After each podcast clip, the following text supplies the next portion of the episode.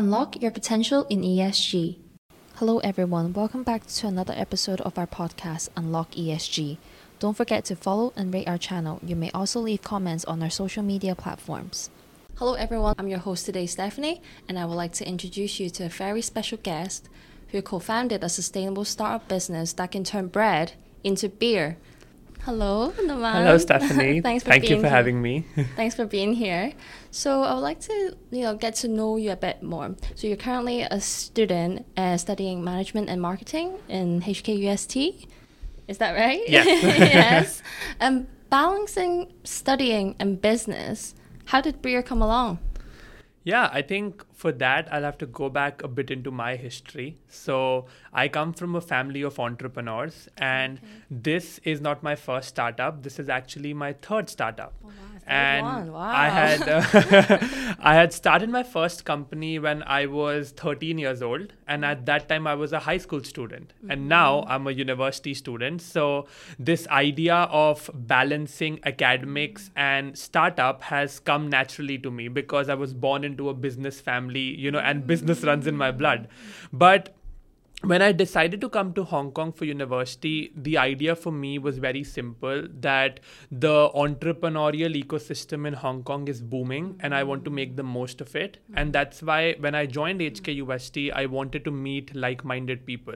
I met my co founders at HKUST, and then ever since then, the key core success of Breer has been the fact that we are four co founders.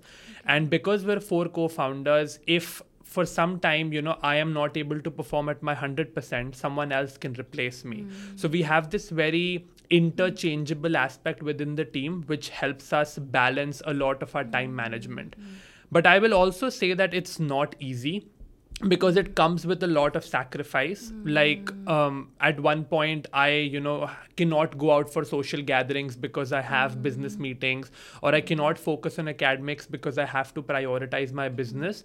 But if you're able to set your priorities right and then hmm. sacrifice accordingly then i think then it is manageable to run a business and you know like do your university simultaneously And also have fun at the same time. So it's important. yes You're i so mean young, we, we run a beer company so it's all about fun It's all about fun, and it's always good, you know, to have your friends supporting you on the side as well.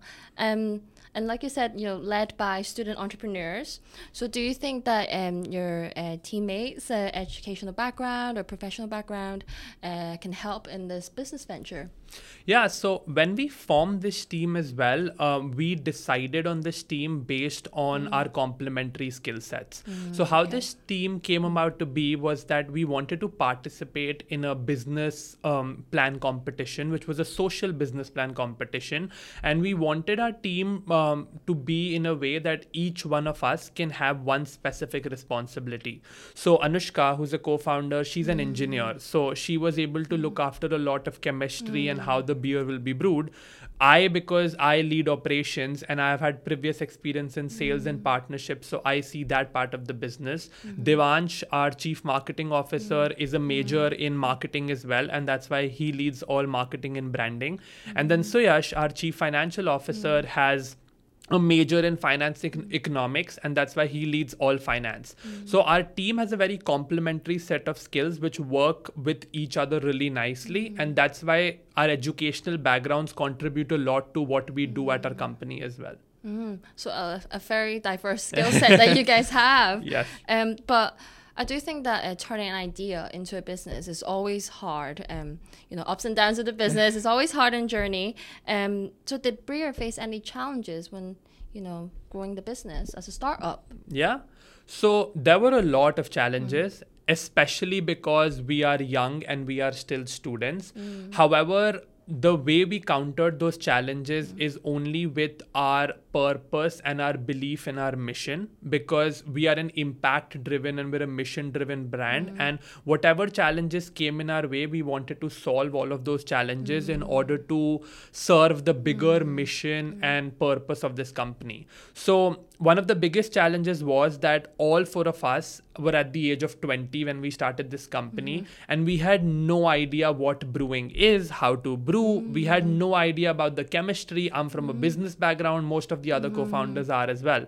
So the first biggest challenge was how do we learn about brewing and then it was the peak of covid. There was no brewing classes happening. Hmm. and that's why all four of us are self-learned brewers through youtube. We Wow, have learned brewing. YouTube, okay. Mm-hmm. yes. So like it's a cool thing to say that i i know how to brew beer at the age of 20 but i learned it through youtube. And then i refined my skills Mm-hmm. by um, practicing with other expert brewers. So like first challenge was definitely knowing more about the product second was acceptance in the industry. So craft beer industry in hong mm. kong is a very close knit circle. Everyone knows everyone mm. everyone trusts everyone. Mm. And all of them are like 35 year old dudes who you know who have this clan of themselves. And we like 20 year old kids going into this clan was sort of which was not matching out. Mm-hmm. And we wanted um, to get market acceptance, market hmm. credibility. And that turned out to be really difficult as well because people thought, hey, these are kids, what can they do? Ah, right. But hmm. then we proved everyone wrong because we were very persistent with our efforts. Hmm. Like we raised money through competitions, we, you know, pitched in different, you know, events, competitions, workshops. We earned a lot of money, then we invested it in brewing, and then we tested out our product market fit. And I think third and the biggest challenge was building a company during the pandemic. Because in Hong Kong, we were building a beer company when bars and restaurants were shut. Yeah, they were closed. Yes. Yes. So bars and restaurants were shut, breweries were shut as a result of that because no one was buying beer, so no one was making beer. So producing beer and then distributing beer in the peak of COVID was very difficult. And that's why even as a company we've always been very adaptable and dynamic. Like when com- like when bars were not buying our beer we were selling to corporates. When you know we were selling to people. Once i remember we had a lot of stock left for one of our batches and we were like hey let's set up a booth in hkust and let's just sell out this whole batch. And i remember in 2 days we sold over $30000 worth of beer so it's about you know like how you can be unorthodox and out of the box in your thinking but if you are as i said in the beginning if we are very persistent with our mission because we're a mission driven brand then all the challenges can be countered And you talked about mission, and I want to talk about the bigger problem in Hong Kong, food waste challenge, and how does uh, Breer's mission come about in solving this challenge? Yeah. So one common element in the Breer team is that all four co-founders are hmm. Indian origin. All right. And um, as Indian origin founders, one thing which we are born and brought up with is hmm. the idea that hmm. food waste is a sin. Like you should not uh, do food waste mm-hmm. because religiously and even you know like our religion, our tradition teaches us mm-hmm. to not food waste. But when I came to Hong Kong for university, I identified this huge food waste problem in Hong Kong. Mm-hmm. People are busy, people don't have time, and people don't care about the food they're wasting. And as a result of that, it struck all of us that this is such a big problem in Hong Kong. Now, to put this into numbers, like Hong Kong wastes 3,600 tons of food every day. Hmm. And close to 50% of all of that food is bread. oh, it's bread. Yes. Wow. Okay. So hmm. around 1500 tons of bread is wasted in Hong Kong every hmm. single day.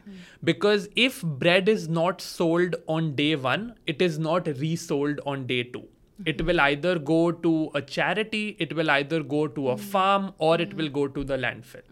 And as a result, 30% of all of Hong Kong's bread daily was getting wasted. And that problem really struck to all of our team members, and we were like, we want to solve this. But the bigger problem was that when all of this food waste happens, there is no repurposing of this food waste. So, hmm. if the food waste is happening, it's a direct loss to the economy because hmm. it's going to the landfill, hmm. it's causing harm to the environment, but it's not helping the economy gain anything as well.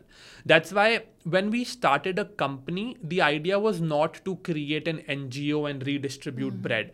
We wanted to upcycle bread mm-hmm. into a mm-hmm. product which can contribute back to the economy again. So the whole idea was that we don't only want to solve the food waste problem, we want to upcycle the food and get to a level where we can recontribute to the economy. And that's the whole idea of upcycling which we at Breer try to promote.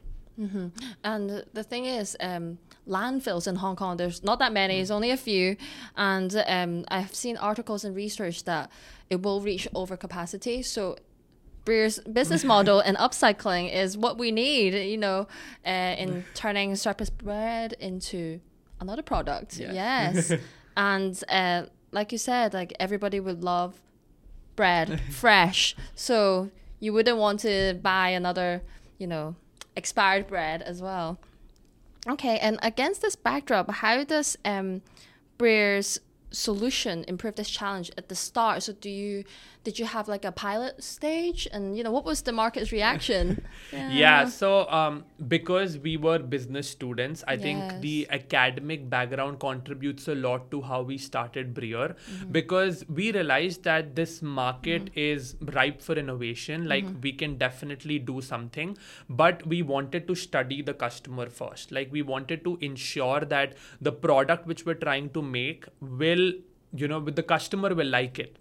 And as a result what we started doing is that we first started you know by brewing beer in our own kitchens. So mm-hmm. when we started breer all four co-founders were in different parts of the world. Mm-hmm. Like one was in the us mm-hmm. one was in hong kong one was in india and mm-hmm. one was in qatar. Mm-hmm. So four mm-hmm. different parts of the world. And we were like what's one way we can actually mm. you know start about making beer? So we actually started with a homebrew experiment in our own kitchens. We were like mm. mad scientists in our own mm. kitchen like just trying to figure things out.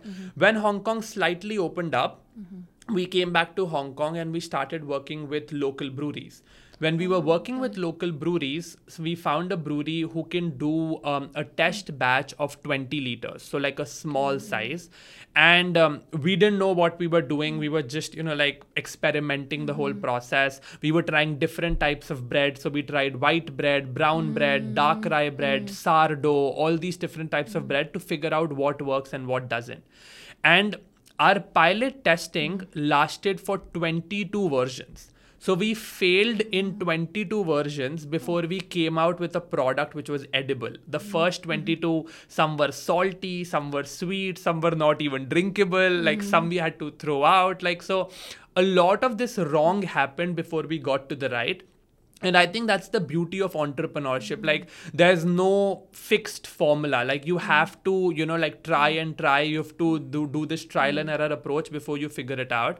And then even after that so once we figured out the 23rd recipe right then we set up a lot of pop-up booths. So we you know took permissions from like explorium in hong kong even uh, you know like cyberport hong kong science park our university. We set up booths and make made the beer to be tried by the people. Hmm. We did our first pilot we made people try it we got a lot of feedback. Hmm. Then we took that feedback and then we brewed another beer hmm. which we started gradually selling in the market. So we sold it at a couple of stores in hong kong to see whether people will pay for this product or not then we received a lot of feedback for those two products. After those two products we were very sure that okay now we know what we have to brew what people are like what people are liking and mm-hmm. what money would they pay for this beer. Mm-hmm. So in our two and a half years of running the company one year has been strictly dedicated to r&d and market testing. We've mm-hmm. done a lot of market research and now we understand our customer. Like mm. we're a youth driven youth focused brand. We focus mm. on people who are aged 18 to 34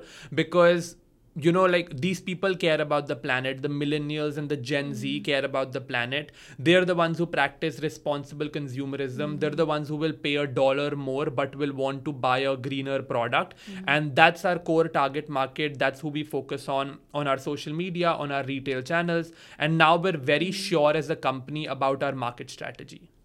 Very inspiring it is. um, so, like you said, with all those beer breweries already exist in the Hong Kong market, we're curious to know what makes beer unique. What is the beer process?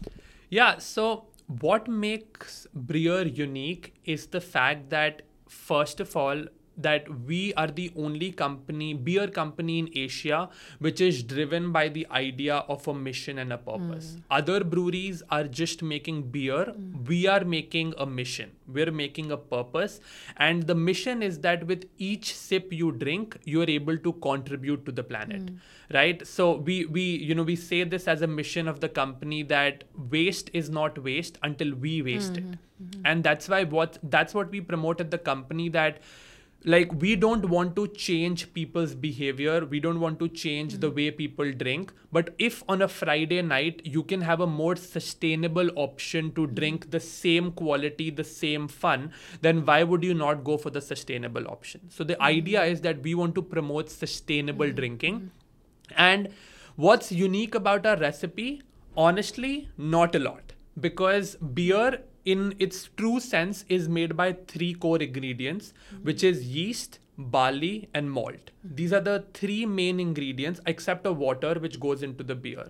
What we do is that we replace the barley with the bread so, as a result of that, our beer turns out to be cheaper because we don't pay for the raw material of barley mm-hmm. and the bread is acquired for free. So, mm-hmm. we're able to make the beer for cheaper and at the same time, we're able to promote a social because mm-hmm. So, A, our beer is cheaper, and B, also the fact that when we go on a shelf, we are being seen as a different beer brand compared to the other beer players in Hong Kong. Because all for the all other brands they're beer for us we're a mission. If someone's going into a store to buy beer they're going into a store to buy beer because they want to support a mission. Mm-hmm. So our marketing and the way we position our company is very different mm-hmm. and that's why we don't say that we compete with a regular craft beer in the market. Hmm. We say that we have our own market, we have our own customers,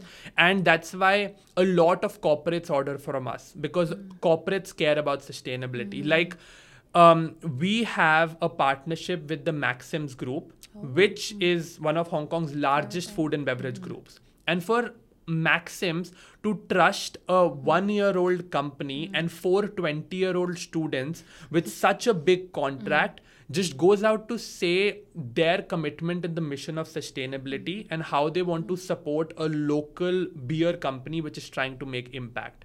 So the way beer is beer is hmm. unique is because of our process hmm. because of our recipe and because of our mission and how we separate us from all the other beers in the market Wow. Okay. So, um, so without so beer, without bread, it's not beer.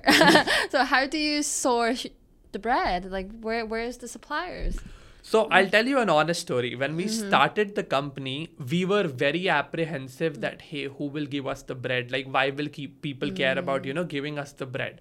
But when we went out in the market and tried mm. sourcing the bread, that was the easiest thing to do Oh, okay. because every other bakery in Hong Kong wastes so much bread mm-hmm. that they were willing to give it away for free. Because right mm-hmm. now, when they waste the bread, they have to spend the money to discard the bread as well. Oh. So when we come in and say, "Hey, we'll collect the bread for you," so mm-hmm. them for them they save their costs, and plus they're able to say that they're supporting a local startup which is upcycling bread. So for brewery, uh, for bakeries, it was a win-win proposition. Mm-hmm. That's why when we went out initially, we were able to get all of the big players on board for bakeries. But then the biggest player which we onboarded was obviously Maxims. Mm-hmm. Like Maxims probably wastes like 25% mm-hmm. of all of hong kong's bread wastage. Because they're the biggest bakery chain A in lot of Hong Kong as well. branches A lot yeah, of branches. yes. So that's why when we onboarded Maxims, it's like a validation to our mission that the biggest hmm. company in Hong Kong is supporting us. Hmm. And now we have so many bakeries willing to give us bread, hmm. but we don't have that scale right now to accept all of that bread. But the day we have that, like I can be very sure of the fact that Hong Kong will still continue to keep wasting a lot of bread, and that's why like the supply part of the bread will never be a concern to us because there's so much bread wastage in Hong Kong. And uh, Hong Kong being a food paradise, and the many options that you get in bread, Japanese bread, Chinese bread, Indian bread, all kinds. There's surely there's a lot of surplus.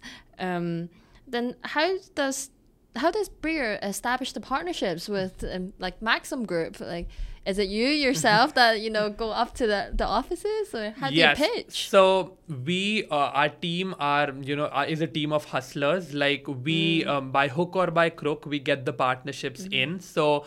Breer has been very fortunate to Mm. you know receive a lot of support from our university as well as Mm-hmm. from you know like other institutions in Hong Kong. So our first partnership was with Pizza Hut, which is under the Jardines Restaurant Group, and we had actually done a pilot batch for Pizza Hut where um, we were connected to the CEO of Pizza Hut Hong Kong through someone at HKUST, and the CEO said to us a very simple question that we don't have bread, we have surplus pizza crust, like their factory waste on you know like how like they have pizza crust wasted. They're like, can you do something with this?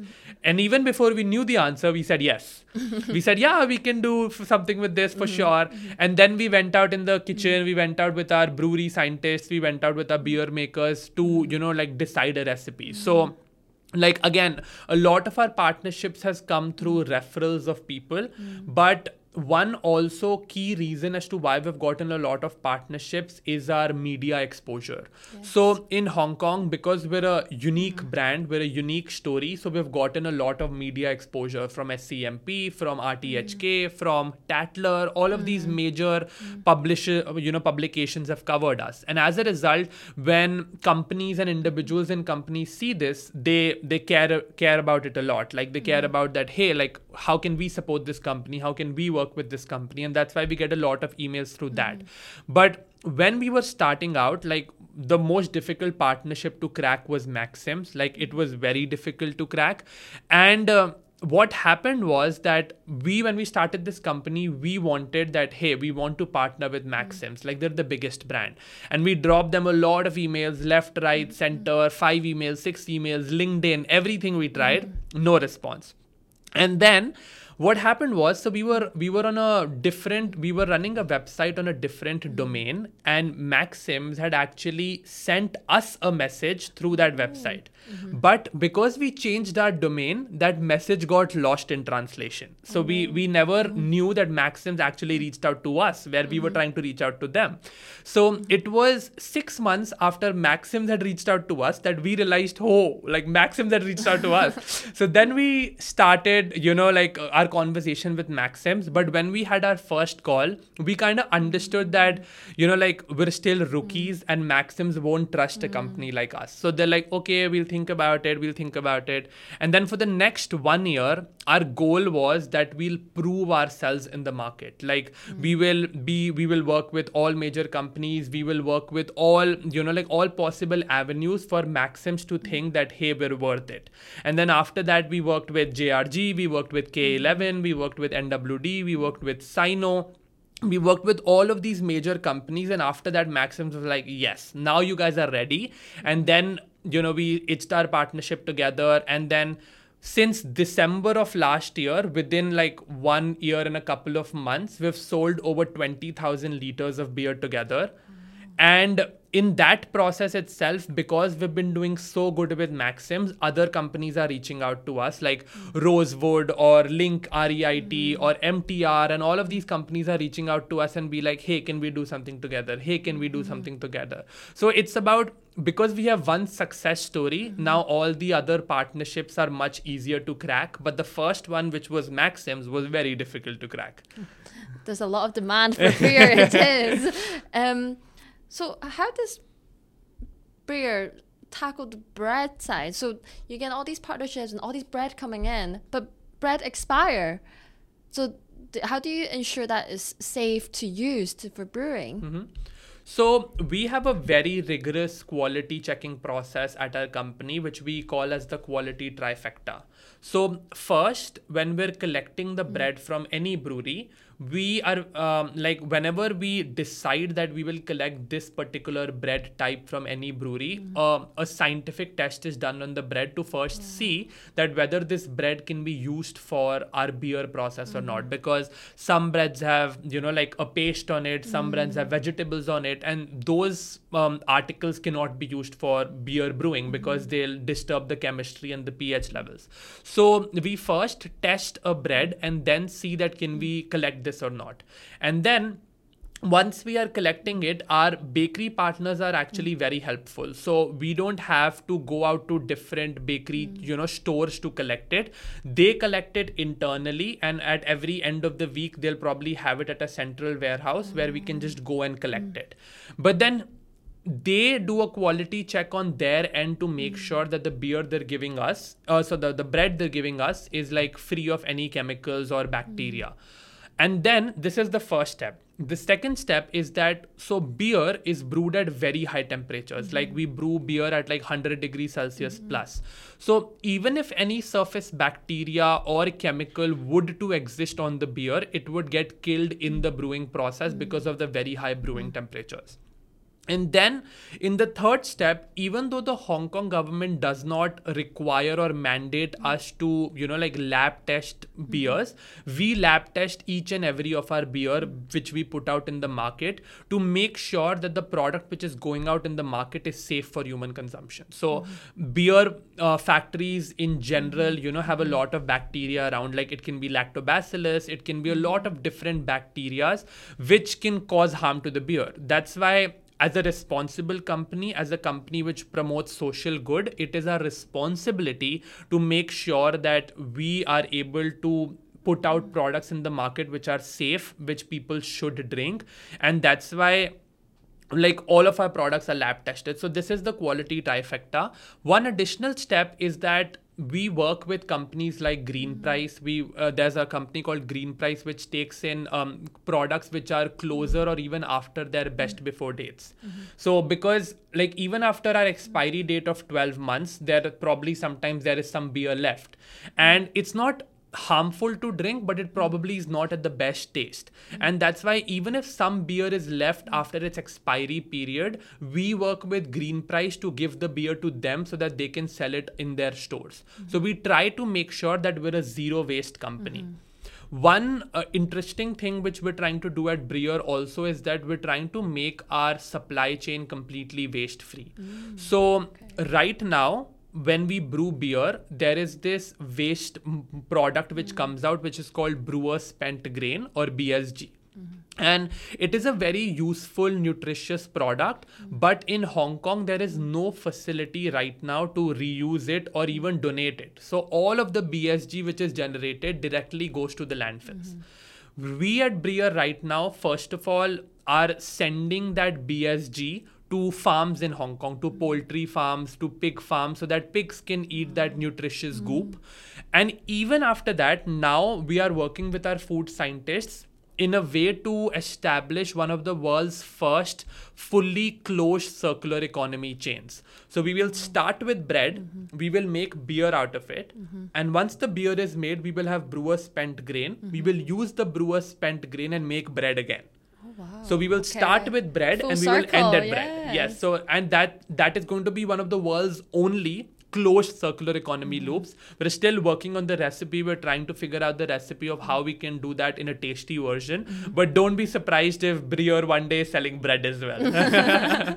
it does make sense though beer and bread together um and you know like there's a lot of funky craft beer flavors out in the market um does beer offer any special flavors Yeah, so uh, we at our team, you know, we call each other mad scientists. You know, we're experimental brewers. We're young and we're willing to take risks.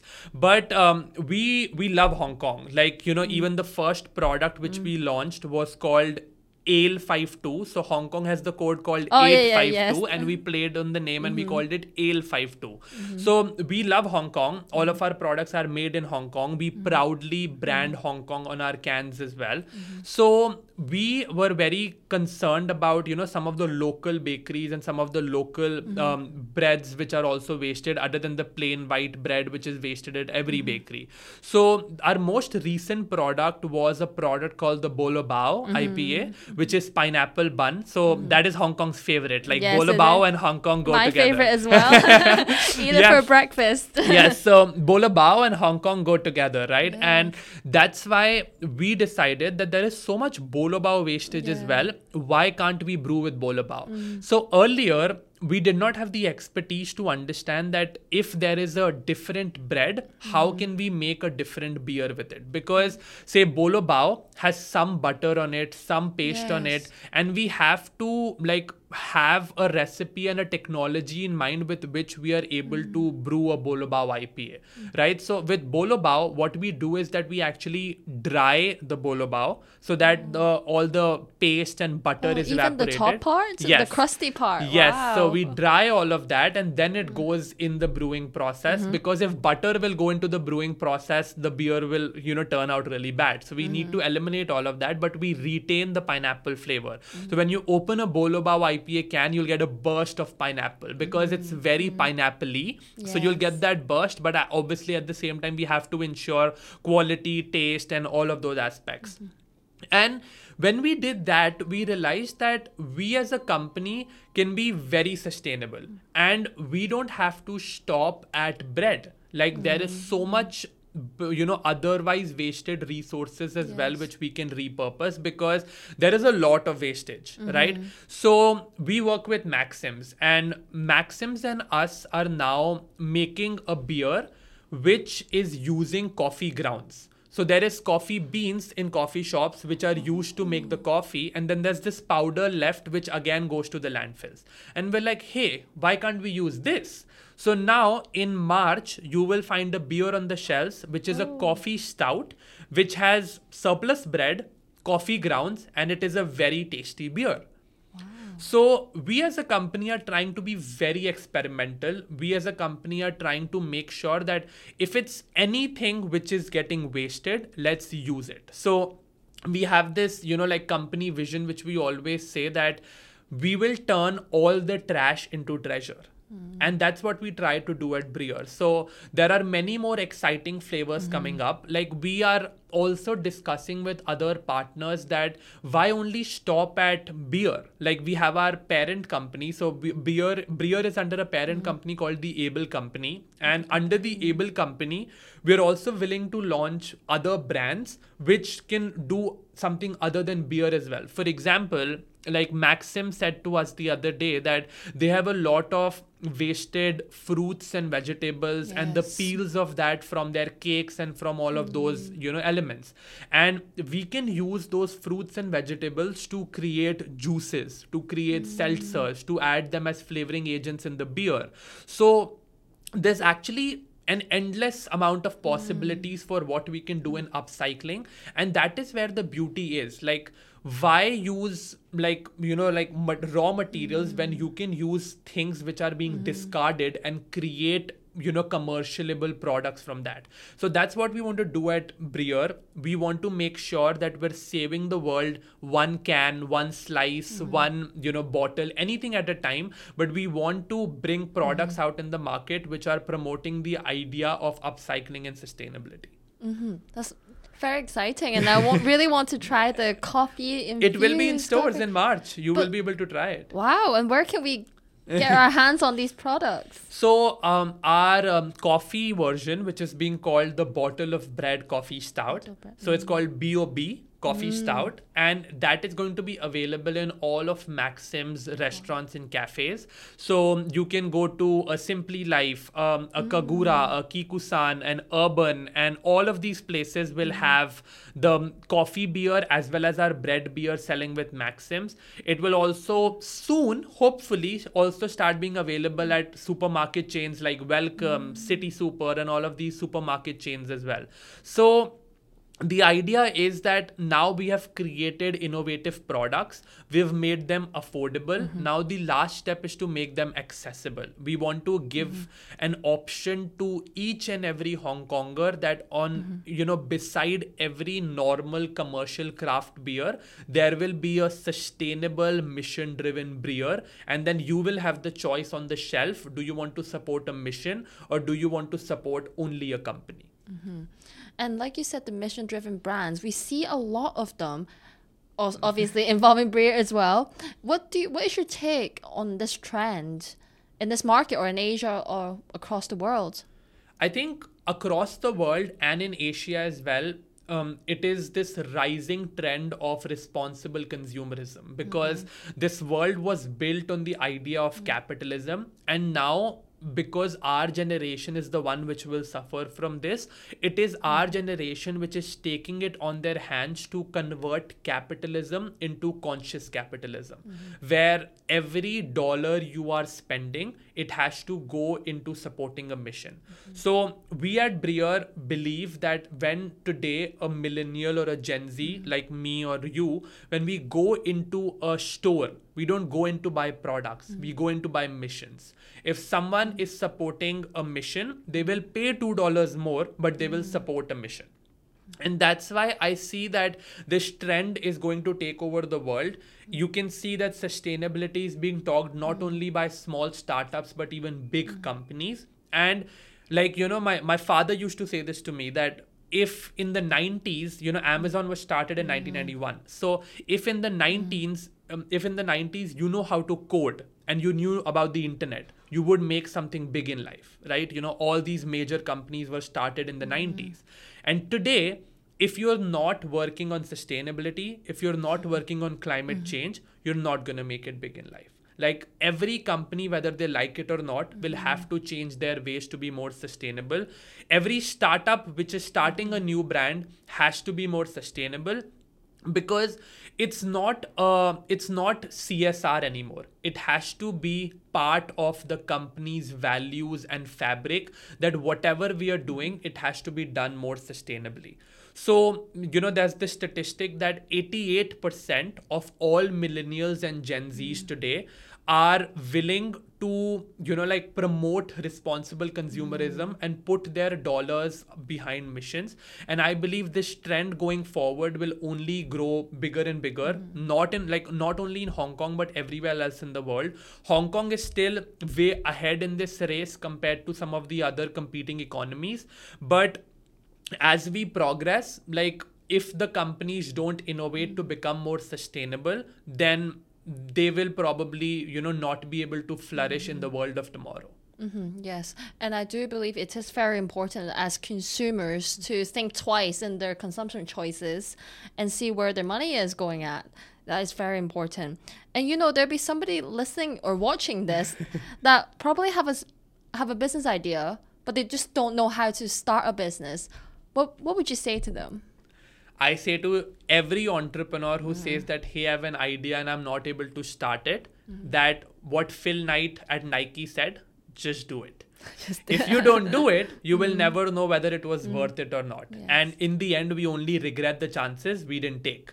So take the plunge and do entrepreneurship because entrepreneurship is like freedom. Like, you know, I'm sitting and doing a podcast with you. Mm-hmm. After that, I have to go for three other meetings in different parts of Hong Kong. But I love this life. I'm mm-hmm. living life by my own terms and my own rules.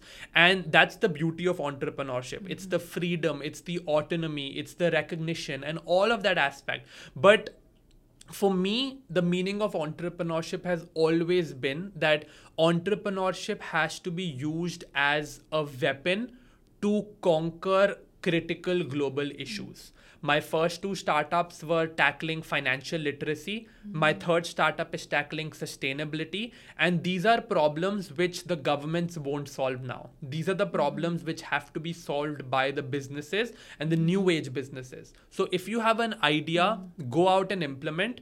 You know, Elon Musk says that like the day when there are 7 billion people and 7 billion companies, this world will be the most beautiful place because right now hmm. people are dissatisfied with their jobs but salary is such a big drug that hmm. everyone wants you know just the hmm. salaries coming in and in and in. However if we are able to promote missions through companies if we're able to promote sustainability that's how big companies in the future of this generation will be shaped. So if anyone has an idea you know it's so easy today to go out and pilot your idea. Like there are no code platforms. You can simply build out a prototype in like less than 24 hours. Or there's so much support available. There are so many mentors so many hmm. accelerators. There's cyberport there's hong kong hmm. science park there's your universities. And there's so much support available in hong kong and everywhere else in the world. I was in six months in the us just before hmm. this. And so much support for entrepreneurship there as well. So like this is the time and this is the perfect time to be an entrepreneur because there is hmm. support there is acceptance and entrepreneurship is finally cool.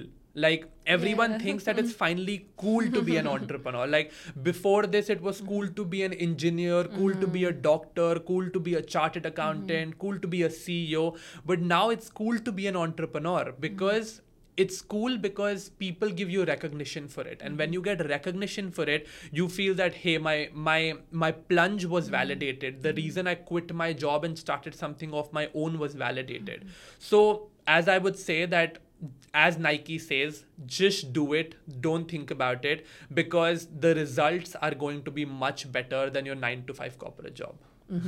And it's very important to step out of the zone and kind of get out of there and just do it. Yeah, mm. very inspiring. And as a student entrepreneur in Hong Kong, do you think there's enough uh, resources and support system that you get?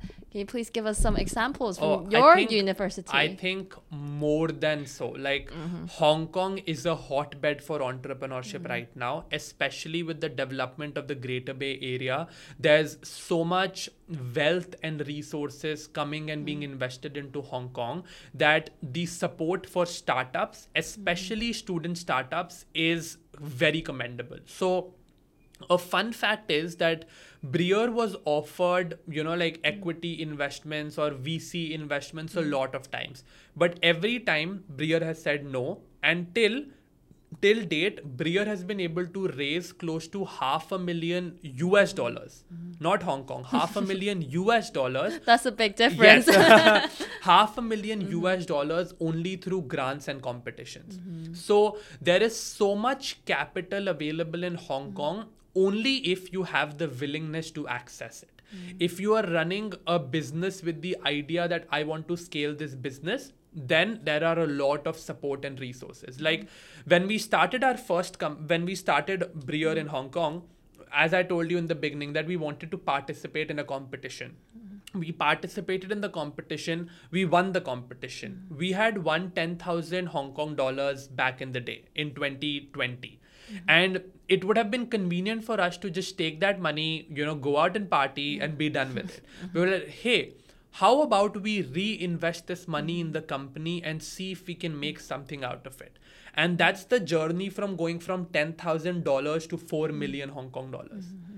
And hong kong has so much support and resources. There's science park there's cyberport there's own universities and all of these programs. Like for example the the cyberport incub the cyberport acceleration mm-hmm. program or the hong kong science mm-hmm. park ac- acceleration program. They give you 100000 hong kong dollars just to start your idea. You mm-hmm. don't even have to have a company and you can get access to 100000 hong kong dollars to you know just start working on your company. So there's so much capital and there's so much investment happening into making hong kong a bed of entrepreneurship and if you're a student entrepreneur so you know a lot of student hmm. like you uh, you also asked me that how do i manage my academics and my you know like entrepreneurship Yes. together i say that i'm a part-time student and i'm a full-time entrepreneur Oh, wow. and mm-hmm. the reason is that a lot of what I have to study in university, I mm-hmm. actually do in my business. So the the natural process is that you study it in university and you implement it in your hmm. business. I do it the other way around. I do it in my hmm. business and I, then I implement it in my hmm. university.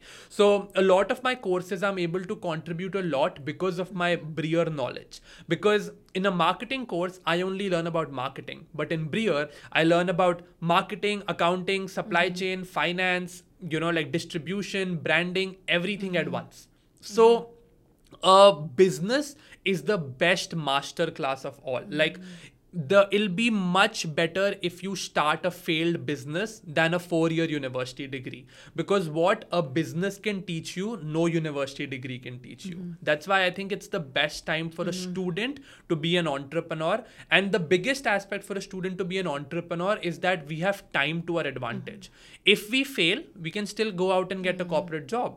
But if you don't even try then you're directly failing the answer you know the answer before trying is always no So if you try, if you succeed, well and good. If you don't, then you have time to your advantage. You don't have a family to feed, you don't have kids to feed, mm. then what's stopping you? Like there's, There's no nothing to accountability. lose. There's Yeah, nothing to lose. So what's stopping you? So it's the best time to be for a like for a student to be an mm. entrepreneur in Hong Kong or anywhere else in the world. Yes, and if you're willing to throw yourself in the deep end and learn as you go, and I think that hard work will always pay off.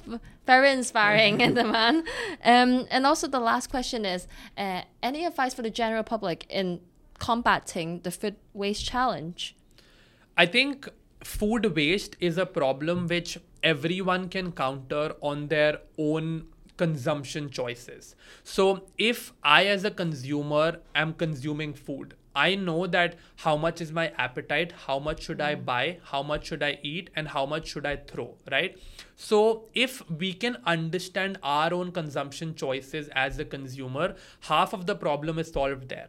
Hmm. Half of the problem is in our consumption choices that we'll we'll over order and then we'll not eat the hmm. food then it'll go to waste. Why do we have to over order it's because either we're in a lot of hurry we can't we don't even stop 2 minutes to think that hey can we order one dish less and finish all the food rather than just ordering and then hey like I can't eat this. And with bread as well like why can't we eat bread the second day? Like it's not turning completely unedible. It's probably not the same amount of fresh but it's still very edible so mm-hmm. i think it's a lot to do with our with our consumption choices as a consumer. And i feel that my generation people who are university students start caring a lot about that. Like I personally am trying to cut down my carbon emissions. I mm-hmm. personally am trying to become mm-hmm. carbon neutral. So, if that requires me to spend more time in traveling but take the MTR, yes, I will do that like yes cabs are more convenient but i can take an mtr i can reach there 20 minutes later but at least i'm not contributing to another taxi taken similarly like if i'm going out for shopping why a plastic bag? Just take a you know like a reusable bag with you or reuse things at every possible you know like juncture in your life so that um, you know like you are able to cut down on your own personal carbon emissions. And the second idea is that support brands which want to promote the same. So as a consumer if you support Breer you are able to contribute to a mission as well. Mm-hmm. And we tell you about that mission. So on the can we have a qr mm-hmm. code. Mm-hmm. When you scan the qr code you get to know the exact impact you made as an individual by drinking this can. So how much landfill capacity did you save? How much bread did you save? How much food waste did you save? How much um, carbon emissions did you save? So as cons- as a consumer you will be able to know what is the impact you made by supporting a sustainable brand so in Hong Kong, we are, you know, you're, we're rushing all the time, mm-hmm. we're running all the time. But it's very important for us to stop and think that if we don't act right now, mm-hmm. will we even have a world to live? Mm-hmm. And when you have that realization in your mind, a lot of things start making sense to you. And I had that realization early on in my life because I care about the planet. I hmm. care about our future generations. Even me as an individual, will I even have a world to live at the age of hmm. 40? Will we fight will be fighting a war on water? I don't know. But if I can make my own individual attempt to, you know, make the world a better place by cutting down on my food waste, I would ask each and every viewer hmm. today to also do that. And then, you know, once one person does it, 10 people do it, 100 people do it, and that's how we're able to trigger global change on such a global critical issue. Thank you, Naman. Very inspiring. Um, and then thank you for having you here today and sharing the founding story of Breer, what goes behind in making those bottles, and also the sustainability insights and upcycling uh, applications and what can people do to combat food waste? Um, if you enjoyed this episode, remember to give us a follow, rate our channel, and tune in for the next episode. Thank you and goodbye. Thank you.